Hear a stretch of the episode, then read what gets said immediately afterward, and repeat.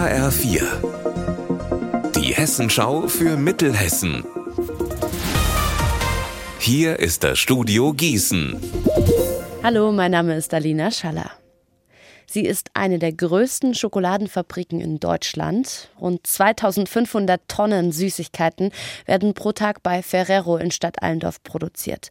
Mit rund 5000 Angestellten ist der Hersteller einer der wichtigsten Arbeitgeber in der Region. Jetzt will der Konzern den Standort massiv ausbauen. HR4-Reporterin Rebecca Diekmann, was hat Ferrero denn konkret vor? Ferrero will 100 Millionen Euro in das Werk stecken und es modernisieren und energieeffizienter machen. Da geht es vor allem um die Produktion der allseits bekannten Kirschpralinen. Die stellt Ferrero schon seit den 50ern in Stadt Allendorf her. Auf dem Betriebsgelände sollen unter anderem ein neues Kältelager und eine Produktionshalle gebaut werden. Außerdem ein 430 Quadratmeter großes Alkohollager. Das Ganze soll bis 2025 fertig werden. Allerdings steht die Genehmigung noch aus. Das Verfahren beim Regierungspräsidium Studium läuft derzeit noch. Umweltschützer kritisieren das Vorhaben. Warum denn das? Das Ferrero-Gelände liegt in einer Wasserschutzzone, wie schon Teile der A49, die ja in Zukunft ganz in der Nähe entlang läuft. Und Umweltschützer fürchten, dass durch solche Baumaßnahmen Schadstoffe ins Grundwasser kommen könnten. Offiziell sind in dem laufenden Verfahren 34 Einwendungen beim Regierungspräsidium gemacht worden.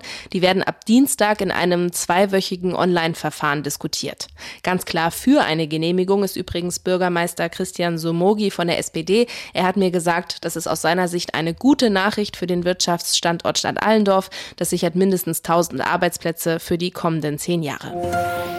Ein See, in dem schon Elvis gebadet hat, viel Natur und ein barockes Schloss. Die kleine Gemeinde Gedern in der Wetterau, die hat schon einiges zu bieten und ist deswegen heute als Tourismusort ausgezeichnet worden. Die Urkunde bekommt das 8000 Einwohnerstädtchen vom hessischen Wirtschaftsministerium. Unser Wetter in Mittelhessen.